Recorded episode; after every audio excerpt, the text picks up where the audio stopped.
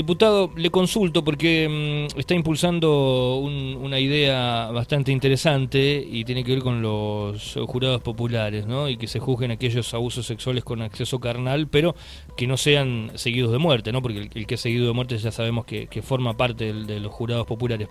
Eh, coméntenos por qué esta iniciativa. Bueno, sí, sí, he planteado esto, eso que decís, que, se incorporen los delitos del artículo 119 del Código Penal, eh, abuso carnal con eh, abuso sexual con acceso carnal. Eh, bueno, en primer lugar porque es un tema polémico. Primero que están funcionando bien los jurados para los delitos que, ya están incorporados.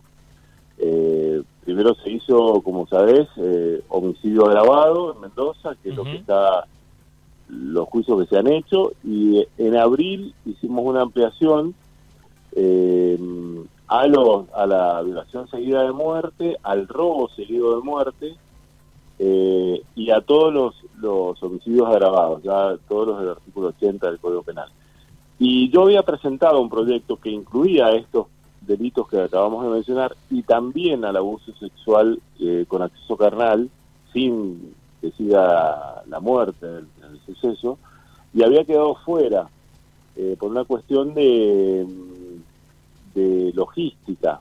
Eh, creo que estamos todos de acuerdo que están funcionando bien los, los, jurados, pero se está yendo de mayor a menor, a menor en cuanto a penas eh, para, para incorporar el juicio por jurado.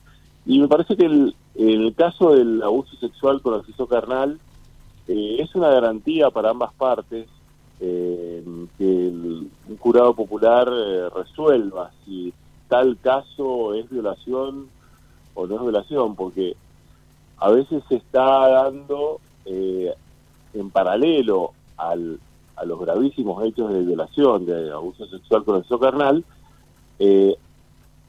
denuncias falsas también respecto de eso, sobre todo jóvenes y demás. Entonces, eh, está bueno que eh, el sentido común, un jurado popular, sea quien defina eh, determinadas situaciones como garantía para ambas partes. Bien, bien. Em, evidentemente esto va a seguir creciendo, ¿no? Si seguimos avanzando de esta misma manera, usted bien lo decía, ¿no? Esto está funcionando bien, se está haciendo organizado, los ciudadanos em, en un alto porcentaje se están sumando, o sea, no se están negando a hacerlo y creo que la justicia también ha llegado mm, eh, a tener un punto a favor porque mm, no mm, la sociedad es la que termina siendo el termómetro de esto, ¿no? Principalmente. Y no se ha visto que la sociedad esté en contra de este tipo de formato, ¿no? Como que se ha sentido un poco más segura. No, no, no. Ha estado, ha estado muy bien. Como decías, una, una excelente participación de los ciudadanos. Eh, y bueno, me parece un paso adelante. Yo hace mucho, cuando estudiaba Derecho, eh, veía que la, Constitución mandaba de 1853 a, que se instauraran los jurados populares, y la verdad es que me hacía un poquito de ruido, porque eh, no, como que, un ciudadano común que no estudiaba Derecho y demás, me, me hacía ruido que fuera quien terminara determinando justamente eh, si era culpable no una persona en determinado delito. Pero ahora con la, con la experiencia de lo vivido y sobre todo en determinados hechos, eh, creo que el sentido común es muy importante a la hora de, establecer, sobre todo este tipo de, delitos, ¿no? Eh, muchos jueces, yo lo ponía por ahí como, como fundamento también, se, se sienten presionados a veces para fallar de una u otra manera, los jueces profesionales hoy por hoy. Entonces, muchas veces eh, ante la duda por ahí fallan de una manera para cuidar para cuidar su silla. Tengo que decirlo porque si no estaría hablando de, de sin ser totalmente sincero. Claro. Entonces, eh, ha habido casos en varios lugares del país que con fallos eh, por las dudas, fallos sin pruebas, pero para justamente preservando eh, el asiento del juez, digamos. Y a veces el jurado popular realmente puede determinar con, con más libertad eh, lo que ha sucedido y una valoración de la prueba mejor que, un juez. Bien, recordemos también que el jurado popular es preparado, tiene una asistencia permanente, o sea, no es que simplemente ellos van y deciden lo que primero les parezca y, sin una, una, digamos, una preparación para poder analizar las pruebas. No, no, por supuesto, por supuesto, pero hay cuestiones que son no un homicidio, quizás, porque es, no sé, qué sé yo, está la prueba de ADN, está, no sé, está firmada la persona, es más fácil decidir que, que justamente esa persona fue quien mató, eh, o quizás eh, también un robo agravado, pero en el caso del, en el caso de la del abuso sexual con acceso carnal es más complicado determinarlo. Eh, ¿Cuándo lo es? ¿Cuándo no lo es? Porque, no sé, determinadas cuestiones que hace un, tiempo estaban naturalizadas, hoy constituirían un abuso sexual. y, bueno, eso lo tiene que ir determinando la sociedad, porque eh, depende de cada caso. Yo, he visto, no sé, para los dos lados, no sé, un jurado popular en la provincia de Buenos Aires que ya está funcionando para los abusos sexuales con acceso carnal, eh, no sé, tres chicos en Miramar, en un camping, eh, una chica lo, había denunciado a uno de haberla usado y también a los compañeros que estaban en la carpa con ella, con ella no, con él, en el mismo camping, y bueno, un jurado popular absolvió porque consideró que no, que no había pruebas y he visto otro caso, por ejemplo, en, en Tierra del Fuego, donde un juez común condenó por un abuso sexual este, en un caso totalmente desopilante. No sé, eh, que difícilmente un jurado popular hubiera condenado. Y esto permite, yo lo digo desde este lugar, eh, hace, hace un tiempo, hace varios años, en Mendoza se votó la llamada ley Petri, que es la ley, una ley que impide que los violadores salgan antes de, de, terminar la condena en Mendoza. Los asesinos, violadores y los que roban con armas. Tienen que cumplir toda la, la, condena y yo fui quien expuso en el Senado, en su momento era senador, en favor de esto, eh, defendiendo esta postura porque creo que para un violador, para un asesino, para, para una persona que comete ese tipo de delitos, no tiene que haber beneficios carcelarios beneficios en cuanto a salir antes eh, de, de cumplir la condena. Pero también hay que, hay que tener garantías para los ciudadanos de que realmente una persona que va a tener 15 años de prisión, que es el, o hasta 20 en el caso de abuso sexual con el carnal, eh, realmente haya cometido ese delito. Y no por, por una cuestión de que muchos jueces, por las dudas, condenan para cuidarse de ellos digamos, y ahí las garantías de los ciudadanos se ven concultadas. Claro.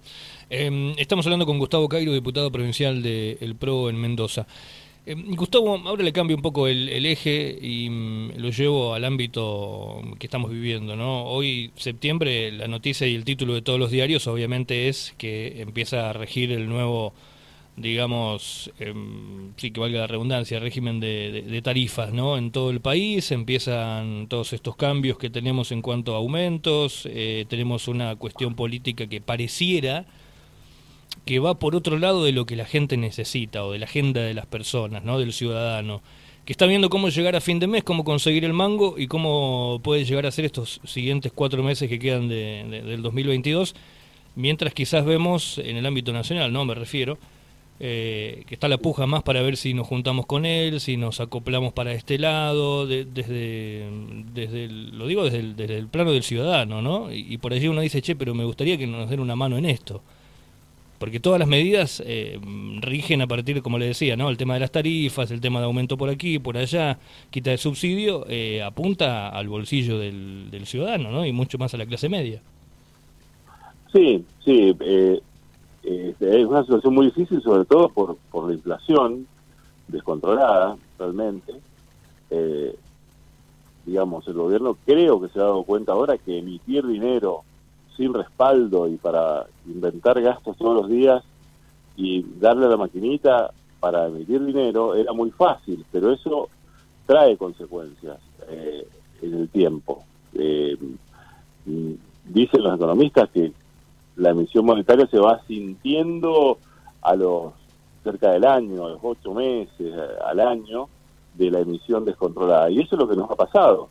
O sea, claro, se encontró el presidente con que era todo fácil, emito y pago y regalo, y eso ha provocado esta inflación que no la pueden contener.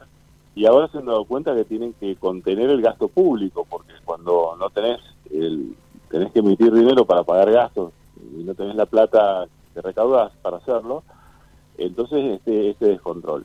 En cuanto a las tarifas, me parece que va a ser eh, más importante, mucho más importante en el AMBA, en el Gran Buenos Aires, este, este aumento que en Mendoza, porque la verdad que acá pagamos carísimas tarifas.